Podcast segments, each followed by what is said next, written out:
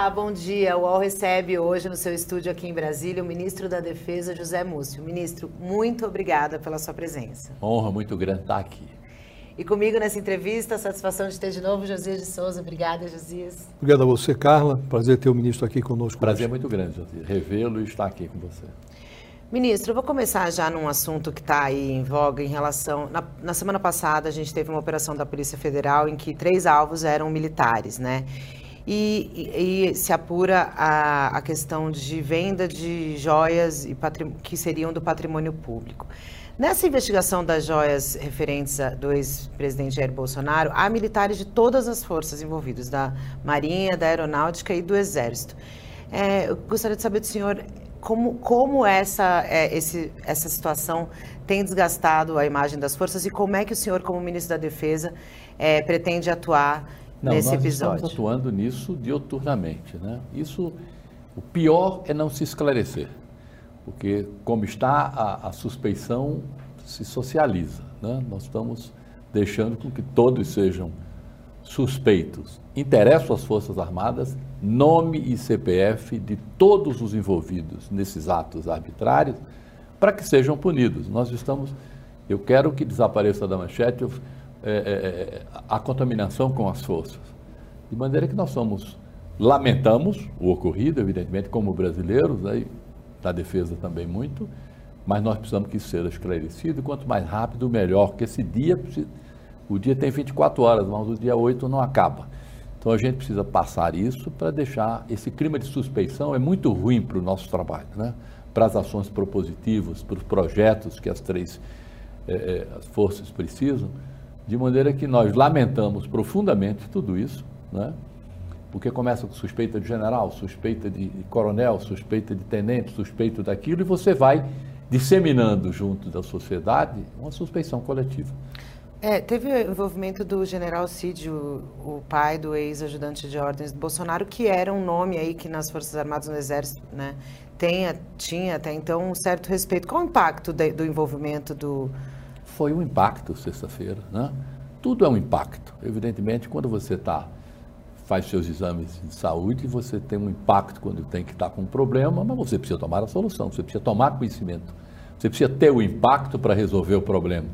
Foi o impacto, ele é um homem respeitado. Agora, evidentemente que é, é, é uma conduta pessoal, não é uma conduta da organização, não é uma conduta da força. Tudo será resolvido, todos os verdadeiramente culpados. O que nós precisamos é dos verdadeiramente culpados. Serão punidos e as forças têm todo interesse em tomar as providências. Agora, ministro, há um, um aspecto, o senhor é um homem da política, o senhor sabe que o tempo da política é diferente do tempo do judiciário.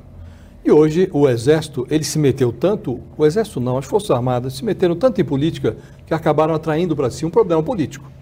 Porque hoje é, esses militares que orbitaram em torno de Bolsonaro estão aí em relatórios do COAF com movimentações bancárias próximas de 12 milhões de reais. É, há um sem número de militares é, encrencados no, no 8 de janeiro. E as Forças Armadas têm tido uma, um comportamento muito tênue nos seus posicionamentos em relação a esses militares. Há, há, há em torno deles muitos indícios, indícios muito eloquentes. Agora, os processos vão demorar. Não acha que a posição das Forças Armadas tem sido muito amena diante da gravidade dos problemas que estão aí assediando esse, eh, eh essa instituição nacional eh, chamada Forças Armadas? Nós estamos eh, tratando de dois tipos, vamos dizer assim, de atividades. Uma com mandatos e uma com carreiras. Não é? Nós, muitas vezes, nós nos aposentamos. Os militares vão para a reserva.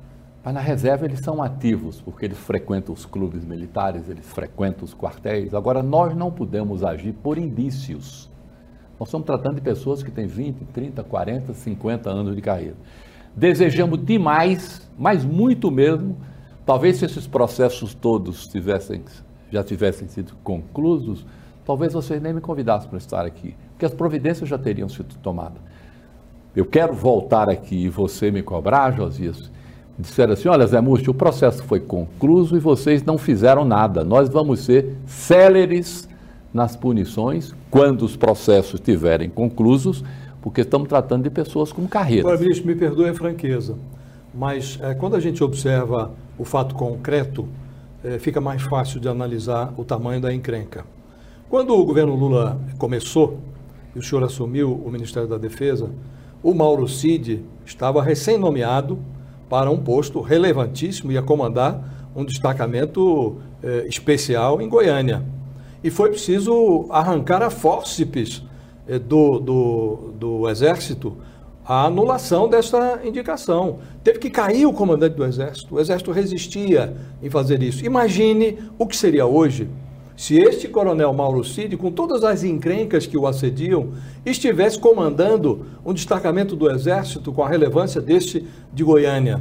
Imagine se não tivesse caído o general que comandava o Exército. Quer dizer, houve ali uma atitude. Essa atitude foi preventiva. Essa atitude fui eu que tomei. Agora, você imagine ah, se tomar, se tirar um comandante do Exército Brasileiro com 20 dias empossado. Mas como fui eu que nomeei, fui eu que escolhi, o presidente Lula me deu absoluta liberdade para escolher os comandantes. E fui eu que tirei quando percebi esse risco. E terei com 20 dias.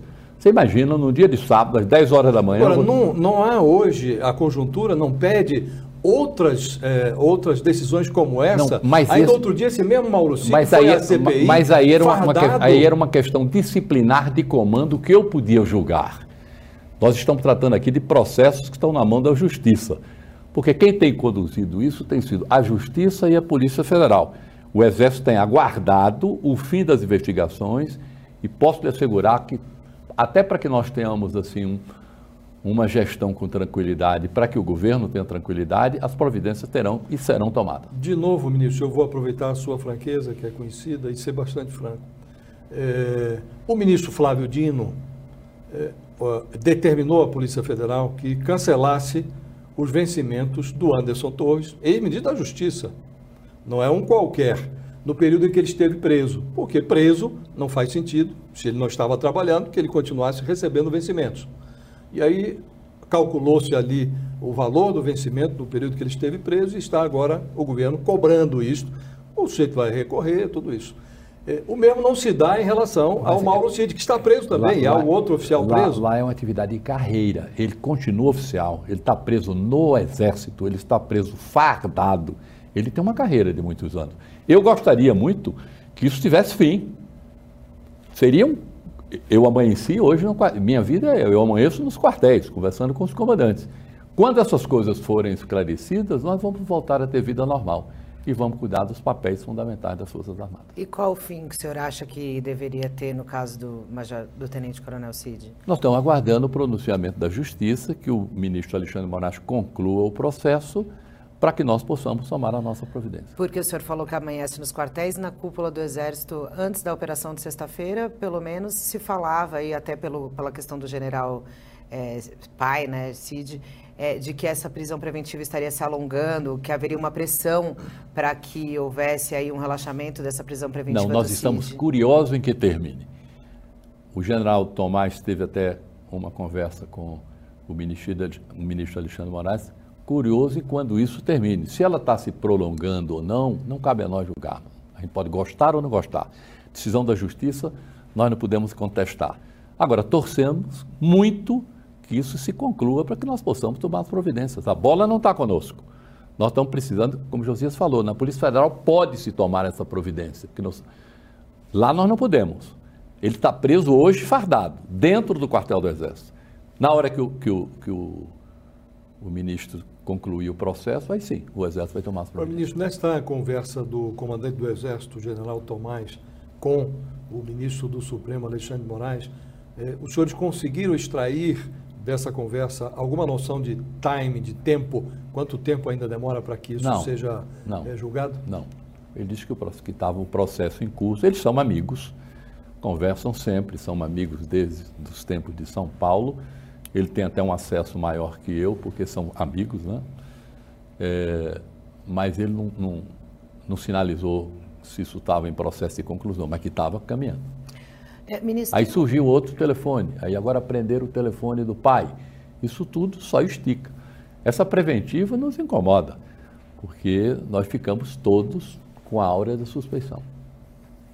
Então, de fato, há esse incômodo com a, a, a, manutenção da prisão do CID preventivamente? Não, a gente não é com a manutenção da preventiva, é com a, é que o processo ainda não tem sido concluído para que nós pudéssemos tomar as providências cabíveis ao Exército. É, ministro, tem uma. Um, o senhor falando do general Tomás, o atual comandante do Exército, ele foi ajudante de ordens, assim como o, o CID, né? E o presidente Lula dispensou essa figura, né? É, existe também algum incômodo por parte do Exército da dispensa dessa figura do ajudante de ordens, que é tradicionalmente uma figura militar? É, quem faz essa função da ajudância de ordens do presidente hoje? Não há um militar ao lado do presidente Lula olha, por receio dele? Olha, a história tem gente que diz que foi com o Dom João VI que isso caminhou. Eu não tenho nenhuma coisa que evidencie isso. A história diz que os ajudantes de ordem são militares. Né? Pela primeira vez, não estão sendo militares os ajudantes de ordem. Há um misto no GSI, não é? porque quem faz a segurança do presidente são os militares e quem faz a segurança da primeira-dama é a Polícia Federal. É, tem sido uma coisa com duas gestões, vamos dizer assim. Eu acho que dificulta. Estou dizendo uma coisa pessoal. Fragiliza a segurança do presidente? Não fragiliza, não, porque a Polícia Federal é competente, né? Mas, Mas essa dupla fica, fica o comando do general Amaro. Mas fica essa, essa coisa misturada. Mas o presidente está satisfeito dessa forma. Olha, ministro, a esse ponto chegamos, né? Que eh, nós temos hoje uma primeira-dama que não confia nas Forças Armadas. Tanto que não quer, não deseja uh, que um, oficiais das Forças Armadas façam a sua segurança. Um dos papéis eh, que suponho eh, sejam de sua atribuição é o de recuperar esta situação, né? porque chegamos a um ponto em que eh, essa perversão ela contaminou as Forças Armadas. O senhor está dizendo aqui, hoje há um, uma aura de suspeição sobre as forças e não sobre indivíduos. Né? E eu queria ter uma noção do senhor, o senhor falar, ah, preciso aguardar é, o encerramento desses processos. Eu queria ter uma noção é, é, objetiva do senhor. Encerrados os processos, aqui estão as sentenças. O que é que será feito efetivamente assim que essas sentenças forem proferidas? O Exército punirá. Punirá né? eu, eu acho, não, eu não, eu, cancela eu, eu não posso, não, os isso, proventos, isso cabe, é não, isso cabe ao alto comando do Exército. Eu não posso nem se eu soubesse poderia me antecipar. Serão julgados lá e serão punidos, porque todos estão incomodados. Agora, com relação à falta de confiança da primeira-dama, eu, em vez, vamos dizer assim, de. Eh, eu gasto toda a minha energia, ela deve ter seus motivos, eu os entendo até, mas eu, em vez de gastar a minha energia preocupado ou, ou contrariado com isso, eu gasto minha energia em procurar recompor essa confiança. Eu tenho esperanças e vou batalhar para recompor essa confiança. Nós precisamos, eu digo sempre que é, qualquer desentendimento na turma é pior do que desentendimento entre turmas. Né? Desentendimento na turma acaba a sociedade, acaba casamento, acaba a amizade, não se recompõe. Na turma não, de, de turma não. Motiva, você cria espírito de corpo. Nós precisamos fazer com que nós não tenhamos suspeição dentro do governo. O senhor já falou com a Janja sobre isso? Não. Não cabe a mim conversar sobre esse assunto específico, mas eu respeito. Mas, por exemplo, há notícias de que no 8 de janeiro foi da primeira-dama a ordem para que não saísse uma GLO por receio dos militares. Agora o senhor, em conjunto com o ministro Flávio Dino, é, estuda a viabilidade de uma PEC para acabar com esse instrumento de garantia da lei e da ordem. É, como é que está esse estudo? É, esse estudo partiu, é, essa ideia de, final, de acabar com a GLO veio de um pedido do presidente Lula, da primeira-dama. E, e, como que seria esse, esse, fim da garantia da lei da ordem que no Exército, por exemplo, eles defendem esse instrumento. E aí me dizem lá que às vezes, é, ah, vão fazer uma roupagem nova, talvez só mudar o nome. É por aí? Pois bem, deixa eu lhe dizer, isso existe desde 1988, não é isso? Constituição de 88. É. Né? Nunca deu problema. GLO, garantia da lei da ordem, ela serve para as Forças Armadas que vivem dentro dos quartéis, cada um com suas funções, darem apoio à sociedade na hora que a sociedade precisa. O Papa vem aí fazer uma visita. Então coloca as Forças Armadas na rua para dar mais garantia aos papas, para não haver problema. Nós vamos receber delegações estrangeiras para é, é, Copa do Mundo, Olimpíadas, ou encontro de meio ambiente que houve no Rio de Janeiro. greve nas polícias estaduais. Carnaval no, em Salvador, a polícia é uma coisa que tem, tem sido constante, que faz greve e o exército é convocado. Eu tenho uma tese aí, uma questão pessoal, que quem dá golpe não precisa de regra. Né? Não há uma regra da Constituição que garanta golpistas. Com GLO, sem GLO, o, o, o golpista é um, é um contraventor. Né? Ele vai com Constituição, com regra, com qualquer coisa. Mas criou-se isso, não sei de quem foi a ordem no dia que a GLO permitiria isso. Mas é verdade, nós estamos estudando uma forma de, sem usar a GLO, garantia da lei e da ordem, nós criarmos mecanismo para que o Exército, a Marinha Aeronáutica possam ir para as ruas atender a sociedade quando a sociedade precisar. Agora, essa sub-GLO, essa GLO diferenciada, é, submeteria os militares a, a, comando civil? O que, é que vai mudar nós, em relação ao que está na Constituição e essa novidade? discutindo, evidentemente, que isso é um, um problema grave. Quem fica comandando essa operação? É por isso, vamos dizer assim, que esse filho ainda não nasceu. Mas está em gestação, é complicado, precisa combinar com os dois lados, precisa ver. Mas eu sou daqueles que, por mim, ficava como está, porque isso funciona desde 88, sem nunca ter estabelecido risco. Aquilo tudo que houve no dia, no dia 8 de janeiro, havia GLO. Alguém falou, não, GLO é coisa de quem quer dar golpe. Alguém disse assim, bote o exército nas ruas. E alguém disse no alto, eu estava no telefone, disse assim, o exército só pode ir para a rua com GLO. Não, com GLO não. Então, os, autor, os autores das frases. Esse telefonema que o senhor reproduz era o senhor falando com o presidente? Eu falando com o presidente, o presidente ligou também para o general, ficou, muita gente falou. o senhor um recomendou no 8 de janeiro um Eu não GLO. recomendei. Eu não recomendei. Alguém disse, precisa do exército nas ruas. Alguém disse assim, GLO. Eu não estava nem me lembrando. Você estava no Ministério da Justiça com o ministro Fábio Dino naquele eu QG. Tava, olha, eu fui a tanto canto naquele dia que eu não sei nem dizer. Neste, neste momento, eu acho que eu estava no comando do Exército. Depois eu fui para o Palácio da Justiça, depois eu fui para o Ministério da Defesa. Passei hoje, olhando em retrospectiva, o senhor acha que se as Forças Armadas tivessem sido acionadas naquele dia, teriam evitado o quebra-quebra? Eu tenho absoluta certeza. Porque, na realidade, o que faltou naquele dia? Faltou naquele dia a polícia do Distrito Federal estar na rua. Então, o que o senhor está dizendo é muito sério, né, ministro? Na prática, o que o senhor está dizendo é, houve o quebra-quebra nas sedes dos Deixa três eu só fazer uma interrupção. Porque faltou... É, é, a polícia não foi. Exército na rua. A polícia, não, faltou polícia na rua. Se foi da Polícia do Distrito Federal, que a lei permitia, se foi do Exército, faltou quem dissesse não, não houve não. Aquilo foi uma operação e eu estava lá junto, assistindo, vendo, não tinha comando. Aquilo era um grupo de baderneiros financiados por um grupo de irresponsáveis, não havia liderança. Cada um escolhia para um dia, um ia para o Congresso, outro ia para o Supremo, outro ia é, é, é para o Palácio. Não havia um comandante, não veio ninguém na frente.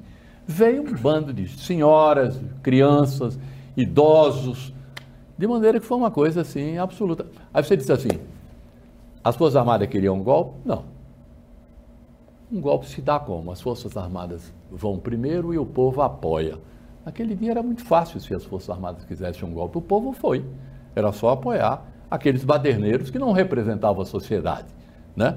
Então, faltou naquele dia verdadeiramente uma repressão. Ministro, só, tá recapitulando... só para insistir claro. nesse ponto, Carla. Quer dizer, se houvesse a GLO, não. se o Exército estivesse na rua, não, não teria havido aquela, aquela. Se confusão. houvesse quem se impedisse aquilo, quem, se houvesse quem impedisse aquilo, ou o Exército, a Marinha, a Aeronáutica ou a Polícia do Distrito Federal, não teria tido aquele volume. Agora, esse diagnóstico seu é interessante, ministro, mas eh, se nós formos raciocinar, no único lugar onde o Exército poderia ter tomado essa providência, é. que era o prédio, a sede do Palácio do Planalto, não tomou. Pois bem, é por conta disso que tem uma CPI instalada perguntou se está precisando de gente, não está precisando de gente. Eu acho que houve um erro de avaliação. Eu acho que ali, viu, Josias?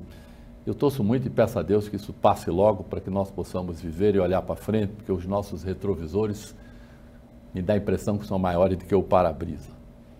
E a gente fica sempre achando que com quem conversa há uma suspeição. Aquilo ali foi falta de comunicação, ou se subestimou aquele movimento. É, o próprio Distrito Federal comunicou que todas as suas forças estariam nas ruas.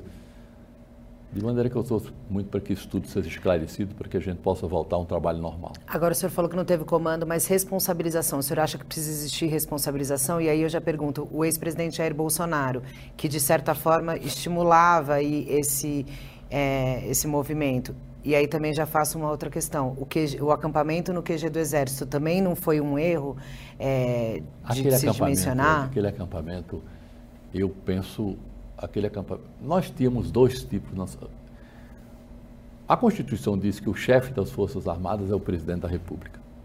Quem quer que seja o presidente da República. Você pode gostar ou não gostar. O militar presta continência ao cargo, não é a quem está no cargo. Então, quem estiver lá é o chefe dele. As Forças Armadas se dividiam, vamos dizer, a grande maioria era eleitor do presidente Bolsonaro. Então, naquela época, nós tínhamos os, os legalistas, que aceitavam o resultado, gostando ou não, e os contrariados. Aqueles acampamentos que, quando o presidente Lula, quando me convidou, eu cheguei aqui em Brasília dia 6 de dezembro, eu estou trabalhando desde o dia 6 de dezembro. 6 de dezembro. É, só fui no Natal, na noite de Natal, ver os netos, a família, mas ano, tudo, vim para cá já no dia 25, fiquei aqui. É, era muito difícil você conversar com os militares, porque eles tinham, tinham quem estava no comando não queria o governo novo. Essa questão da responsabilização, nós vamos ter que. A Justiça e a Polícia Federal estão atentas, estão ciosos de que precisa encontrar os responsáveis. O que eu mais me bato é que isso seja rápido para que nós possamos tirar da sala os suspeitos e inocentes, porque isso vai contaminando, isso vai desmotivando. Olha, eu não tenho nada a ver com isso e estou sendo acusado de uma coisa que eu não cometi. Você, Josias e Carlos, vocês não veem uma declaração das forças em momento nenhum, desde o dia 1 de janeiro que o governo assumiu. Um, uma nota uma nota em jornal. Tem alguns o comandante do exército é uma pessoa política, ele conversa, mas você não vê um manifesto. Os, se há descontentes, são intramuros, eles conversam muito entre eles. Agora, as Forças Armadas cumprem o seu papel, servem ao país, servem a este governo. Houve verdadeiramente uma mistura que não deu certo, foi que botou político no meio, aliás, militares no meio de políticos. Os ministérios estavam todos com oficiais de reserva. Aquilo havia um plano. Eu imagino que houvesse um plano. Ia para a reserva e diretor disso, vai para a reserva e presidente disso. Havia um, um, sentimento de uma, não digo contaminação, de uma mistura militar com, com, a, com a política. Esse projeto que nós mandamos, que está sendo enviado talvez ainda na próxima semana, já na próxima semana, de militar quiser entrar na política, não volta para o quartel ganhando ou perdendo, isso é uma coisa importantíssima. É uma PEC, né? Hã? É uma PEC. É uma PEC. Importantíssima. Vai, tudo bem, escolher uma outra carreira, porque quando ele vai e perde, ele volta desmotivado para a vida militar, a questão da hierarquia da disciplina completamente mutilada e ele volta com proselitismo político pensando numa próxima campanha. Como o senhor diz, ministro, esse projeto é importantíssimo, né? E ele está aí na, na, rondando, boiando na atmosfera há muito tempo, né? Por que, que não foi ainda? O que é que está pegando? Quais são os pontos que ainda precisam ser eh, eh, lapidados? Você não sabe como isso me incomoda. E eu todo dia faço essa pergunta. Na realidade, está se vendo qual era a melhor forma, se era colocar isso já dentro de alguma propositura que já tivesse em andamento, ou se era uma PEC, uma coisa nova para votar, aí só a parte do governo que cuida da política. Eu falei com o presidente na nossa última conversa, ele disse que ia falar com o ministro Padilha, eu também falei com o ministro Padilha. Semana passada ele me pediu o texto final, porque isso foi negociado com os militares. Eu negociei com as três forças tinha gente que achava que isso era absurdo. Oh, e o Itamaraty não entra? E as outras carreiras de Estado? E os militares das polícias estaduais? Eu só, vamos cuidar do nosso. Nós estamos administrando o inevitável. Vamos ser autores do inevitável. Então, tá. Agora, o que, que aconteceu objetivamente? Os senhores, os senhores elaboraram esse projeto, foi para a Casa Civil, presumo? Não, primeiro nós negociamos com os militares. né? conversando, explicando. Perfeito. Aí ficou pronto o projeto. Prontinho, foi, para a Casa, Casa, Civil. Está se vendo lá. Mandei para a Casa Civil e mandei também para a Secretaria, a Ministério de Relações Institucionais, para ver a melhor forma de se mandar. Quando ele ficou pronto, foi já meio perto de recesso, desse final complicado aí, dessa votação. De maneira que, mas está agora, agosto, setembro, isso vai estar votado. Isso é uma coisa importantíssima. Você não pode imaginar como isso deu serenidade. Quem ficar aqui é militar. Quem quiser político, saia daqui. Agora, é, entre as três forças, a gente via, por exemplo, na Marinha, a gente viu um, uma situação inédita né, na, na, troca de comando quando o presidente Lula assumiu, de um comandante que era sabidamente bolsonarista não passar o cargo do comando para outro. O senhor falou dessa insatisfação intramuro. Como fazer para também é, tratar essa, essa insatisfação política intramuro? Porque, por mais que se tire a política, a política já está dentro. Não, mas repara, ali foi uma insatisfação com o resultado, com o veredito. E tem uma coisa curiosa, viu, Carlos? Porque quando eu cheguei aqui, todos os comandantes haviam anunciado que iam sair dia 20. De dezembro. Então minha pergunta é, vem cá, e o que, é que vai acontecer entre o dia 20 e o dia 31? Vai ficar, quem vai ficar respondendo? E fui to procurei todos os comandantes. Com que eu tive mais dificuldade de conversar e que, sinceramente, não consegui conversar, foi com o comandante da Marinha. O Garnier. Né? Embora seja um homem educado, elegante, depois eu o procurei, conversamos, que eu não gosto de deixar essas coisas represadas. O do Exército, Freire Gomes, que ia sair dia 20, depois saiu dia 30. O, o interino já era o quem ia substituir, que naquela hora foi o general Arruda. Arruda. O da Aeronáutica resolveu sair como manda a Constituição, dia 31, a passagem de comando foi no dia 2, funcionou 100%, e o da Marinha ficou, como tinha ligação com ele, o, o almirante Ocean, que assumiu e não houve problema nenhum. Tanto que a posse foi um, a festa mais tranquila que já houve na história do Brasil. Eu digo muito que não houve uma tapa, um beliscão, foi uma festa, tanto que se relaxou. Eu acho que o dia 8 nós ficamos um pouco contaminados com o sucesso da posse e, de certa forma, relaxamos. Mas tudo voltou à serenidade. Nós precisamos apenas encontrar os culpados para liberar quem não teve culpa, continuar com o seu trabalho. Acontece, ministro, com o, o presidente Bolsonaro, algo que costuma acontecer com determinados políticos. O sujeito acha que é uma coisa, mas a reputação dele já mostra que ele é outra coisa, né? O senhor diz, quando o Lula venceu, eh, quem estava no comando não aceitava aquele resultado. E é sabido que a maioria dos militares eh, era bolsonarista. Alguns eh, aceitavam o respeito à Constituição, outros nem tanto, mas isso era um dado da realidade. O que eu lhe pergunto é: o senhor hoje está deste lado do balcão, o lado fardado. isso diminuiu ou ainda é majoritário o sentimento pró-Bolsonaro dentro das Forças Armadas? Não, não, não. Isso tem como diminuiu. É como eu disse anteriormente, o militar respeita quem está no cargo. Nós temos um presidente de república há oito meses e eles entendem isso e respeitam isso.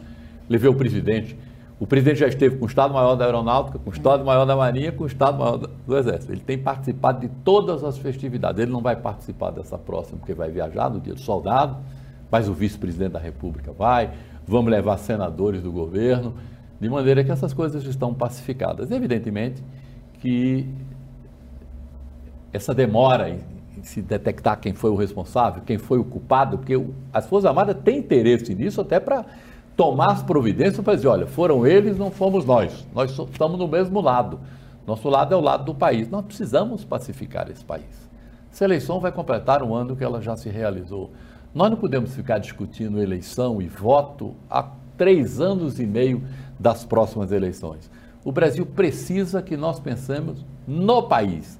Essa questão da próxima eleição, da próxima eleição, temos aí 9 milhões de desempregados, 30 milhões de brasileiros que vivem ainda com insegurança alimentar. E nós precisamos juntar quem é a favor e quem é contra dos momentos políticos para ser a favor do país. Agora, ministro, o senhor fala das próximas eleições. A na... gente precisa distinguir inimigo de adversário. Eu gosto muito quem me critica, mas de forma construtiva, porque quer que eu me corrija. É diferente de quem me agride. Nós, o presidente Lula saiu, Josias, com 87% de aprovação e voltou eleito por 52%. Temos 35% de brasileiros que já aprovaram esse presidente. Então não, vai, não precisamos abrir as mãos em vez de segurar elas fechadas pensando no próximo embate. Precisamos abrir as nossas mãos. Tem gente que quer estender as mãos para nós. Então, agora eu vou até mudar minha pergunta. Abrir essas mãos no caso dos militares, quando você fala que o senhor já levou os comandantes para conversar, muito do lado dos militares se fala em investimento nas forças, projetos estratégicos, orçamento, dinheiro.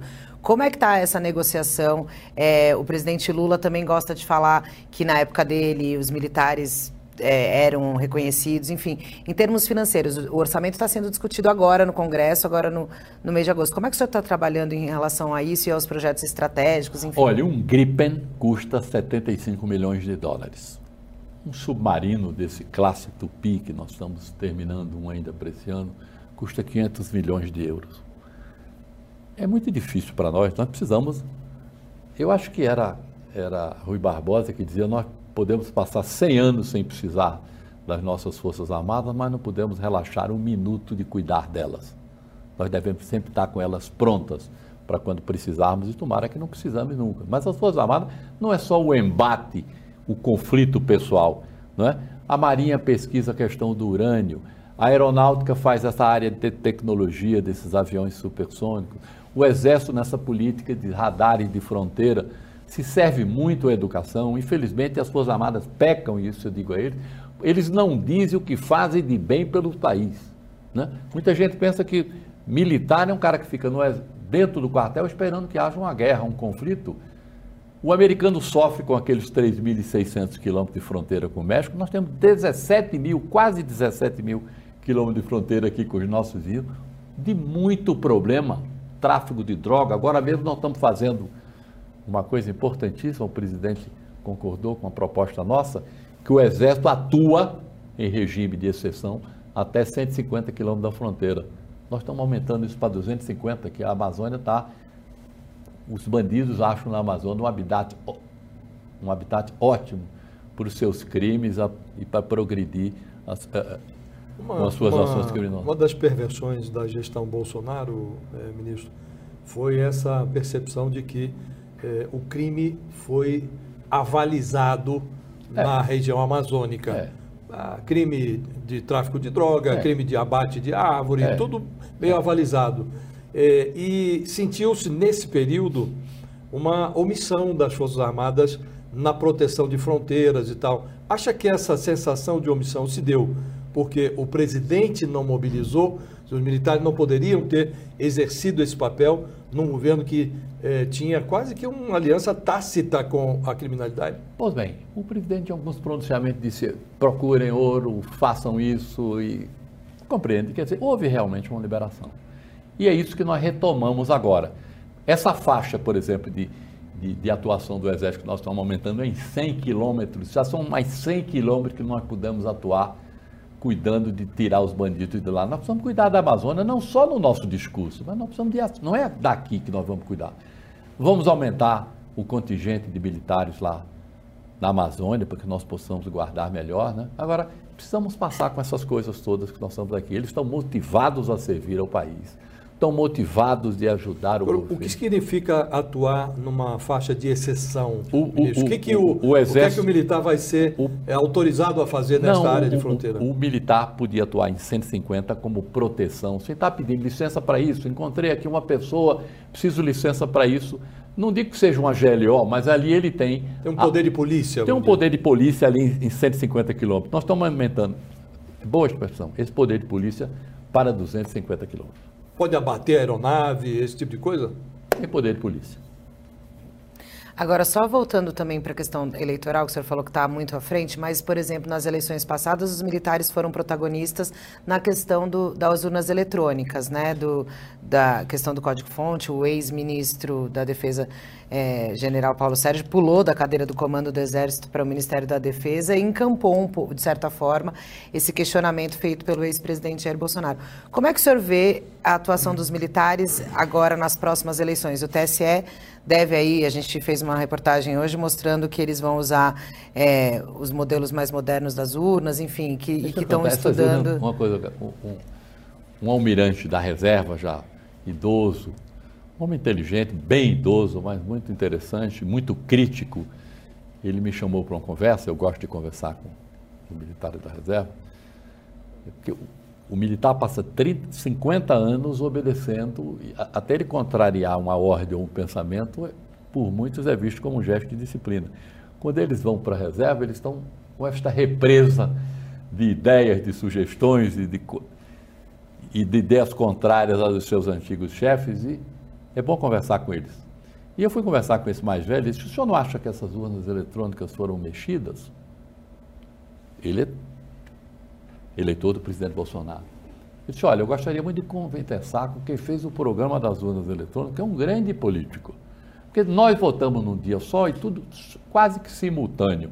Elegeu Congresso conservador, governo executivo de esquerda, governador de direita, deputados de esquerda. Que programa de computador é esse que tem esse, esse discernimento político de escolher por lugar? Ele disse: Eu nunca tinha pensado nisso. De maneira que eu. Qual vai ser o comportamento das Forças Armadas nas próximas eleições? Absolutamente igual a todos os anos, menos o último. Ministro, Na realidade, não foi o Exército, foram figuras. Você gosta de futebol? Gosto. Pois bem, você às vezes vê um time jogando, seu time está jogando, você gosta do seu time, um jogador do seu time comete uma disciplina, o juiz põe ele para fora. Mas o time fica. E muitas vezes se remotiva porque é menor, porque o outro é maior. E ele ganha o jogo. Nós estamos querendo ganhar esse jogo. Agora, para ganhar esse jogo, nós precisamos tirar os arbitrários de junto. E, e interessa ao Exército, à Marinha Aeronáutica, tirar quem cometeu arbitrariedade. Não nos compete julgar, mas as providências como julgados nós vamos tomar. O problema é que no, no, nesse último período o Exército se comportou como se fosse torcedor do Vasco na arquibancada do Flamengo. Né? Então, é, realmente foi uma coisa inusitada. Eu senti, ministro, que o senhor ficou incomodado com a informação de que aquele aquele hacker de Araque lá de Araraquara, o Delgatti, esteve no Ministério da Defesa, nessa fase é, esdrúxula, e é, orientou o grupo é, de militares que estavam contestando a, a, as urnas eletrônicas. Eu queria saber se de fato o senhor ficou incomodado, em segundo lugar, se o senhor conseguiu apurar isso houve isso? O, o, Exército deu ouvidos a esse tipo de personagem? Olha, talvez um jogador indisciplinado do time de Carla. Logo que eu tive essa notícia, a primeira coisa que eu fiz foi telefonar para o superintendente da Polícia Federal, o doutor Andrei, disse, eu quero os nomes das pessoas com as quais o hack esteve. Porque eu tomo as providências, afasto as pessoas com as quais ele não é esteve, qual é o andar ou qual é o telefone, com as quais conversou ou orientou. Só que tem isso é a Polícia Federal, que está encarregada de fazer os inquéritos e ouvir as pessoas. Já falei sobre esse assunto três vezes. Eu sei, pode ser que tenha junto de mim pessoas que tenham conversado com o RAC, mas eu não sei. Eu quero saber quem são. Agora, no, no prédio. Sabe que é uma coisa que o eu, prédio eu, eu, do Ministério da Defesa medo. não tem esses registros? Ela entrou não, aqui, tal dia, não, tal hora, não, esteve não, com fulano? Não, mas não é só entrar. Ele esteve lá. Mas eu preciso saber. Isso é fato, ele esteve lá. Esteve lá. Isso já está. Que esteve lá. Agora eu preciso, eu preciso saber com quem ele esteve e você já sabe para tomar providência. Você já sabe com quem ele esteve? Não, já tem não sei. Mas isso aqui é curioso, né, ministro? Porque se um, um, personagem chega no Ministério da Defesa, ele vai subir, vai entrar, ele se identifica ou não e diz com quem vai conversar. Não, ele foi, ele foi, ele esteve lá. Eu não sei com quem ele esteve, nem o que, nem o que conversou.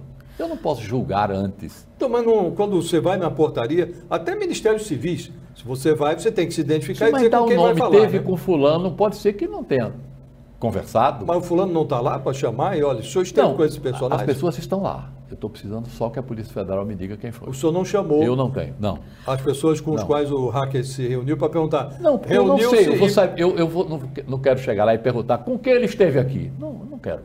Mas e o Andrei não te deu esses nomes ainda por quê? Eu não recebi. Tá. Mas então o senhor está para receber e vai tomar providência Vou tomar providência. Agora, suponha que o, o, o, o diretor-geral da Polícia Federal lhe informe, olha, Dez o hacker esteve e aqui são Por, os nomes. Eu, eu disse, o senhor vai fazer o quê? Eu vou afastar para que a Polícia Federal realmente depure se a conversa foi comprometedora ou não, ou foi apenas uma procura de informações. Aqueles que tiverem compromissos com o ilícito, com o crime, serão afastados. Aqueles que não, serão Agora, uma outra falha aí, aparentemente, que aconteceu nesse governo, voltando um pouco ao GSI, foi em relação ao próprio general Amaro admitiu que é, e-mails de viagens do presidente Lula foram enviados para o e-mail do, então, o ex-ajudante Mas aquilo ali, olha, eu estou falando do GSI, embora não seja da... Claro. Muita gente pensa que o GSI tem relação com a defesa, não tem. Sim. Qual é a nossa relação com o GSI? É que os militares que atuam no GSI são fornecidos pelo Exército. Aquilo ali já foi esclarecido e a Casa Civil assumiu. Com esses grupos que se cria com o ZAP, você dá informação por grupo. Muitas vezes, eu, por exemplo, ainda recebo mensagens de grupos do Tribunal de Contas da União, de onde estou afastado há três anos. Né? Você recebe, olha, vai ter uma reunião hoje, você pega no seu grupo. Se você for grampear meu telefone, se for verificar meu telefone, diz, olha, Múcio ainda está ligado ao Tribunal de Contas. Mas nesse caso é a segurança do presidente da República, não, mas não deveria a Casa ter Civil um... assumiu e já tirou os nomes, mas a Casa Civil, deu, o general Amaro deu uma nota e a Casa Civil assumiu. Então foi um erro da pasta do Rui Costa, é isso? Foi, foi uma falta, vamos dizer assim, de, de providência da Casa Civil. Ministro, nós estávamos falando aqui, a certa altura da nossa conversa, sobre lá o 8 de janeiro, e o senhor dizia que se houvesse uma GLO, talvez não tivesse ocorrido aquele quebra-quebra, né? E, e aí o senhor comentou, tá aí o 8 de janeiro para verificar o que aconteceu. Deixa eu te falar uma coisa, olha. Eu queria, eu não digo que talvez se tivesse um GLO, se tivesse um instrumento que pudesse se reprimir, não teria acontecido. Pô, Esse instrumento poderia ter sido o Exército? Não, naquele momento só um instrumento permitia. Estou dizendo que devia ter sido usado. Aquele era o único que poderia pôr as Forças Armadas na rua. Aquele era o único, era o que nós tínhamos. Nós... É isso que nós estamos trabalhando para ter um sucedâneo, para a gente ter uma outra ferramenta para trabalhar. E aí o senhor disse, eu perguntei, ah, por que, que não protegeram então o prédio do Palácio? O senhor disse, não, tem aí a CPI que está constituída é. por isso. Né? É. Né?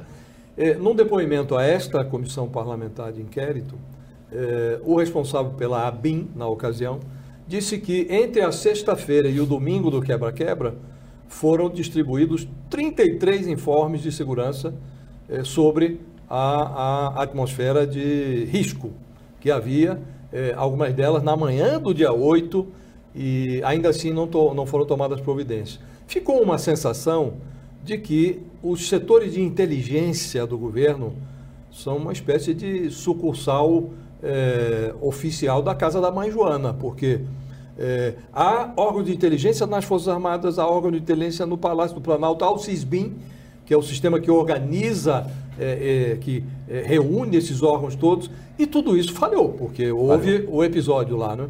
É, por que falhou e o que foi feito para corrigir? Eu não sei, eu não sei, porque nenhuma dessas áreas que você citou estão afeta o Ministério da Defesa. Acho que houve. Não, há órgãos de inteligência no Ministério da Defesa, né? Acho nas, nas, nas três forças. Militares, nas, nas três, três forças. forças. Acho que houve um pouco de descaso. Acho, principalmente, acho a coisa mais importante é que faltou era a polícia na rua. E o compromisso era a polícia estar na rua. Quem ia guardar a rua era o GDF, que não guardou. Né? Tinha outros comandos, era outro governo. Isso, para mim, faltou. É, a sua impressão, olhando em retrospectiva, não quero que se ocupe ninguém, mas é, houve falha é, no Palácio do Planalto? Porque havia contingente. O batalhão da Guarda Presidencial tinha contingente para barrar aqueles badeneiros que quebraram ali. Josias, o, o olha, eu, eu, gosto muito do. Eu quero muito bem a G Dias, né? Trabalhei com ele muitos anos no governo anterior. Acho ele um homem sério, amigo do presidente, acho ele um homem proativo. Eu não sei o que aconteceu. Ele é um homem responsável, amigo do presidente. Isso é uma coisa importante, né? do presidente. Eu não sei o que aconteceu, sinceramente. Mas ele fala, Aquilo foi uma senhor... coisa que me assustou também. Aquelas gravações me assustaram. Ele, ele, ele deu alguma explicação ao senhor e ao não, presidente Lula sobre. Não, não, não, sei. Ao presidente Lula não sei. Mas como não. observador, ali aparentemente houve uma falha, né? Faltou alguma coisa. Né? Não sei se a avaliação de quantos homens eram necessários, se precisava é. mais gente, porque havia disponibilidade de homens aqui para servir lá. Aquartelados, é, inclusive. É, talvez né? não se avaliasse que aquilo ia ser daquele tamanho. Alguma coisa. Houve Ministro, a gente, o seu tempo está apertado, a gente vai precisar encerrar, mas eu vou fazer uma última pergunta. A gente tem mostrado aqui no UOL uma série de reportagens sobre privilégios de militares e uma dessas questões, por exemplo, mostra em relação à pensão paga a militares expulsos. A gente esteve aqui com o presidente do STM, ele defendeu a medida, é uma medida antiga, enfim. Dentro dessas questões que o senhor está colocando de debate dos militares no Congresso, o senhor não acha que caberia a revisão de algumas dessas normas, por exemplo, essa, que é acaba sendo um privilégio dos militares, que às vezes o Uns cara é expulso por crime né? grave, é. expulso Olha, por crime grave e continua, a família continua recebendo Eu acho que salário. passado tudo isso, nós precisamos discutir com pessoas que não sejam suspeitas de terem cometido os crimes, até para a gente ter uma conversa igual e não estar tá prejudicando pessoas, e sim estar tá querendo melhorar uma instituição. Pode-se conversar absolutamente sobre tudo, agora depois dessas coisas serem resolvidas. Ministro, uma, é, a Carla disse que era a última pergunta, eu vou fazer a penúltima agora.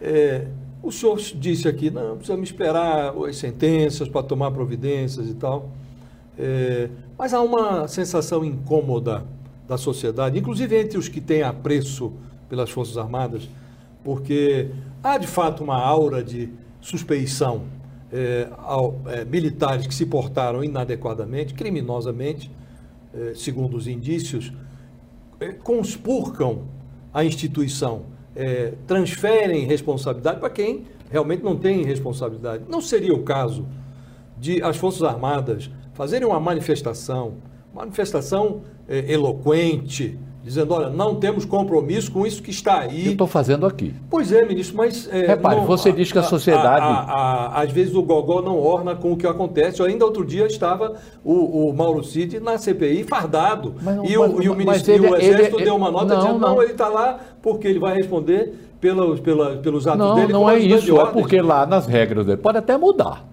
Mas nas regras, se ele é militar, é para andar fardado. E Mas ele ainda é. Não é hora de ele discutir não, essas tá, regras, As Forças Armadas estariam prejulgando. Agora você diz, a sociedade é, é, é, se incomoda com isso. E nós, que somos os suspeitos? Nós é que gostaríamos de sair dos jornais. É, não, não, não, não está faltando não, uma manifestação não, tá fal eloquente? Está tá faltando que nós tenhamos assim, um resultado final de julgamento. Para dizer, vamos, na hora que sair o julgamento, nós vamos mostrar que tomamos a providência. Nós queremos mostrar à sociedade que nós somos parceiros. Nós queremos deixar de ocupar as manchetes como suspeitos. Nós não queremos socializar a suspeição. Estamos querendo que identifique os responsáveis para que as próprias Forças Armadas tirem dentro da sua carne as providências para poder virar essa página. É importantíssimo para as Forças Armadas do Brasil. Eu vou encerrar, mas a última mesmo, antes que eles me matem só. Não, é porque... eu tô ordens. É, ah, então, vou falar brasileiro, mas não pode, a gente combinou. Não, só a última. Infelizmente, na semana passada teve um acidente com oficiais da Marinha. O senhor foi até. A, a Operação Formosa foi cancelada. É, há apuração em, em relação a esse incidente? Algum. algum... Ah. Nós temos até 60 dias para dar o resultado, que poderá sair numa semana, em 15, mas o prazo para o resultado final, eu estive lá no local, pode ter sido um erro de operação ou uma falha técnica. Né? Lamentamos que eram 14 pessoas dentro do helicóptero, ele estava baixo, mas a poeira havia quase que 30 centímetros de poeira, sabe que aquela que você pisa, o seu pé afunda? Eu acho que perdeu-se a visão e ao se perder a visão se perdeu a noção de profundidade. O helicóptero, qualquer movimento dele, baixa a cauda, ou, não é aquele rotor, faz com que ele não fique absolutamente na horizontal. Isso, nós vamos ter essa resposta. Infelizmente, não teremos de volta a vida dos dois rapazes. Ministro, a gente teria muito mais, mas a gente compreende a sua agenda, até pedir desculpa aqui, mas eu agradeço e já fica o convite para uma próxima conversa. Estou à sua disposição. Eu quero vir aqui, Josias, depois que os resultados saírem, para você me cobrar o que nós fizemos. Já está convidadíssimo, combinado, né, Josias? Sem dúvida. Obrigada também, Josias, por obrigado essa conversa. Você, Carlos. Muito obrigado ao ministro. Obrigado, amigo. Prazer revê-los.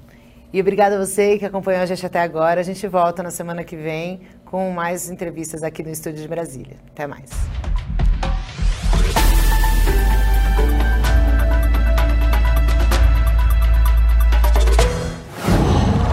Qual?